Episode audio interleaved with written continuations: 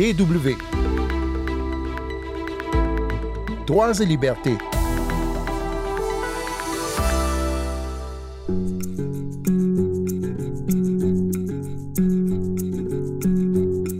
La pauvreté extrême menace 260 millions de personnes supplémentaires cette année dans le monde, d'après l'ONG Oxfam. La pandémie de Covid-19 et les répercussions de la guerre en Ukraine ont aggravé encore la situation de nombreux humains déjà affectés par des conflits ou le changement climatique. Selon la Banque mondiale, d'ici à 2030, près de 600 millions de personnes devront vivre avec moins de 2,15 dollars par jour et l'objectif des Nations Unies d'élimination totale de la pauvreté en est au point mort.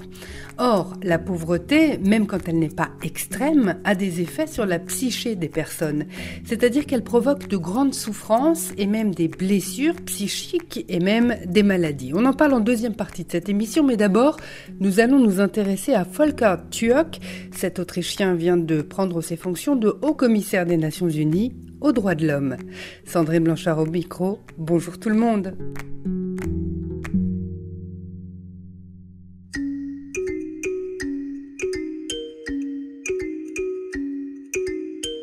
Il est capital, au stade où nous en sommes, de mettre un accent très fort sur les droits de l'homme. C'est ce qu'a déclaré Volker Türk à la presse au moment de sa prise de fonction au Haut Commissariat de l'ONU aux droits de l'homme.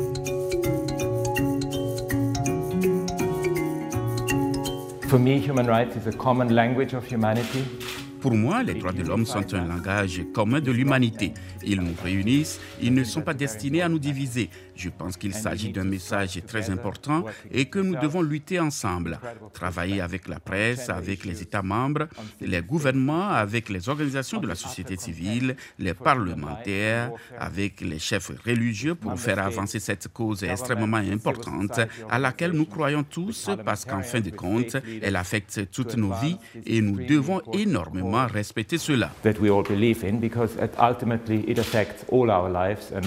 We need to respect that very much. Le nom de Volker Türk n'est pas connu du grand public. À 57 ans, il est moins célèbre que certains de ses prédécesseurs en arrivant à ce poste, comme Michel Bachelet par exemple, qui avait été auparavant présidente du Chili. Mais Volker Türk, c'est un vieux routier des Nations Unies. Il y a déjà travaillé une trentaine d'années en tant que juriste, notamment au sein du HCR, le Haut Commissariat aux réfugiés, dont il était le numéro 2 tout de même entre 2015 et 2019. Après cela, Volker Türk est devenu conseiller d'Antonio Guterres, le secrétaire général des Nations Unies dont il est un proche. Ces nouvelles fonctions lui ont fait quitter New York pour revenir en Europe, puisque le siège du Haut Commissariat aux droits de l'homme se trouve à Genève, en Suisse. Le poste de haut commissaire de l'ONU aux droits de l'homme est le plus important des Nations Unies dans ce domaine. Ce haut commissariat préside aussi aux activités du HCR qu'il gère. Le haut commissaire aux droits de l'homme dépend directement du secrétaire général de l'ONU, qu'il représente au sein des organes et des manifestations consacrées aux droits humains. C'est aussi lui qui veille à l'application des principes reconnus par la Charte des Nations Unies. N'oublions pas que les droits de l'homme sont l'un des piliers fondamentaux des Nations Unies, avec la paix, la sécurité et le développement durable. Nous assistons à tant de divisions dans le monde, mais aussi à un incroyable retour en arrière sur les questions de genre, sur les questions d'espace civique, sur le mépris total de la vie humaine dans les guerres. Tout récemment, maintenant au moment où nous parlons, ce qui se passe en Ukraine, mais aussi dans des endroits comme l'Éthiopie et ailleurs. Pour moi, il est très important, dans l'exercice de mes responsabilités, d'être guidé par l'impact que nous pouvons avoir sur la vie des gens et sur la façon dont ils interagissent entre eux, avec la nature et avec les générations futures. C'est extrêmement important. À l'annonce de la nomination de Volker Türk à ses nouvelles fonctions, Agnès Calamar, qui est secrétaire générale d'Amnesty International, a déclaré ceci il doit immédiatement contribuer à concevoir et à rendre compte d'une réponse efficace à la guerre d'agression russe contre l'Ukraine, à la persécution de millions d'Ouïghours par la Chine et à de trop nombreuses crises oubliées du Yémen à la République démocratique du Congo, en passant par le Myanmar et au-delà. Il faut également que le renforcement des droits de l'homme face au changement climatique et à l'augmentation des inégalités figure à son agenda. Fin de citation. C'est ce qu'on appelle avoir du pain sur la planche.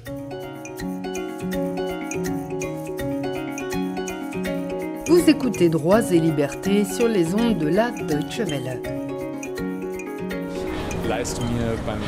Écrire me permet de prendre du recul. Ça me permet de me confronter à moi-même de manière sérieuse, adulte et fondée, de prendre ce temps de réflexion sur moi que je ne m'accorderai jamais autrement dans ma vie. Cette voix, c'est celle d'Olivier David. Il est devenu écrivain alors que rien ne le prédestinait à cela. Écoutez son histoire.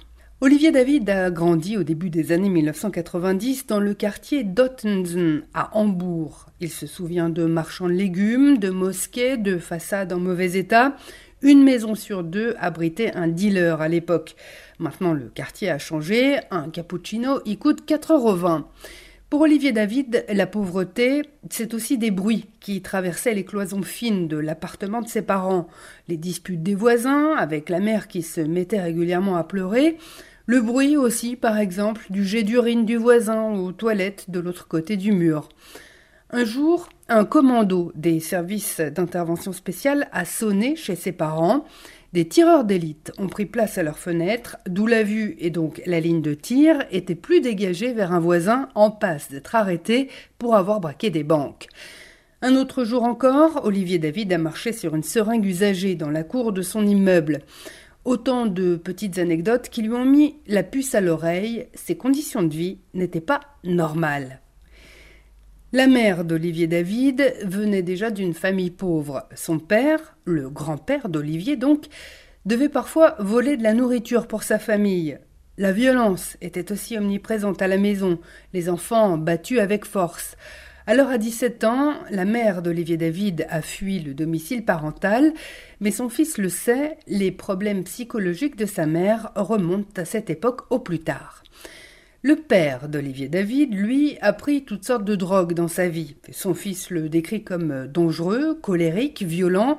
Il a fait deux fois de la prison pour des délits liés aux stupéfiants. Olivier David l'entend encore hurler comme si c'était hier. Quand il avait 10 ans, son père a contracté une dette de près de 100 000 euros. Alors il a fui à l'étranger, laissant sa famille et ses dettes derrière lui. En 2019, Olivier David a fait des crises de fureur.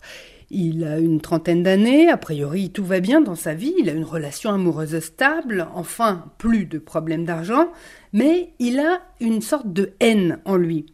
Alors il commence une thérapie, mais ce travail aggrave au début son mal-être.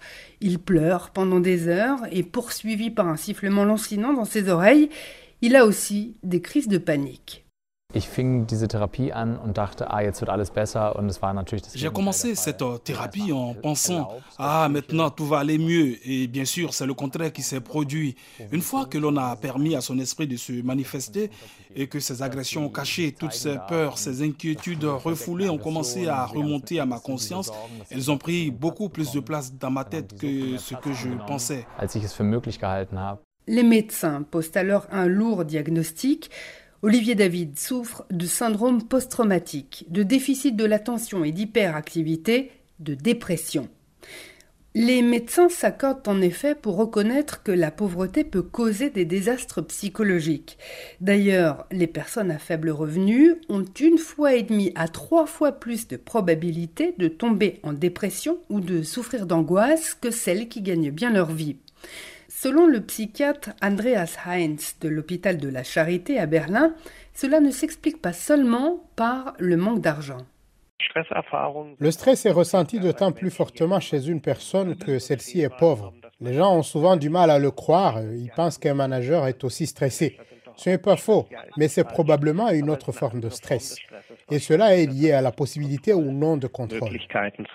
De contrôle sur sa vie et les sources du stress. La sociologue médicale Yelena Epping de la faculté de médecine de l'université de Hanovre explique aussi que le stress ressenti par les femmes enceintes durant leur grossesse a des répercussions sur la santé psychique du fœtus. Chez les mères qui grandissent dans la pauvreté, il existe de nombreux facteurs qui influencent le développement du fœtus. Il y a ce qu'on appelle des périodes sensibles pendant la grossesse et les premières années de vie. Et si les ressources psychiques de l'enfant ne sont pas développées à ce moment-là, cela favorise l'apparition de risques de maladies psychiques plus tard chez l'individu. Pour Olivier David, la pauvreté, ce n'est pas seulement d'avoir faim ou d'avoir froid, c'est aussi le fait de ne pas maîtriser certains codes sociaux et de ne pas avoir les moyens, en fait, de choisir soi-même sa vie. On est constamment confronté à ses propres lacunes, donc on est constamment confronté à des situations comme celle où on est à table mais on ne sait pas quel couvert utiliser, ou alors on pose une question et tout le monde se moque de vous. Une fois, j'étais dans un autre pays en vacances parce que les parents d'un copain m'avaient emmené et j'étais le seul à ne pas savoir dire euh, s'il te plaît ou merci. Donc, tu fais toujours le clown. Et tu es en fait confronté en permanence au fait que les autres en savent plus que toi. Selon lui, il y a trois façons de réagir à cette impuissance causée par la pauvreté. Être pétrifié, prendre ses jambes à son cou ou attaquer. Et c'est cette dernière solution qu'Olivier David a choisie. Enfin, il s'est beaucoup bagarré. En fait, tu luttes pour te défendre. Tu ne te demandes pas pourquoi est-ce que je vais vivre, comment est-ce que je vais mener ma vie, où est-ce que je veux aller? Mais c'est plutôt, j'essaie de ne pas sombrer. Et les gens qui sont pauvres, ils sont tout le temps pris dans la lutte. Ils doivent ramer sans cesse pour ne pas se noyer. C'est donc l'écriture qui a sauvé Olivier David en lui permettant de comprendre, d'analyser ce qu'il avait vécu, ce qu'il était en train de vivre et ce qu'il voulait au fond de lui-même. Dans ses écrits, il parle de pauvreté, de problèmes sociaux et psychologiques. Malheureusement, ce ne sont pas ces gens-là qui ont le plus de chances de lire ses livres. C'est la fin de ce magazine. Merci l'avoir écouté. Merci à Ines Eisel et Anna Karthaus. Si vous souhaitez podcaster Droits et Libertés, rendez-vous sur notre site internet www.com français à la rubrique Nos podcasts. Rendez-vous la semaine prochaine et d'ici là, ne lâchez rien.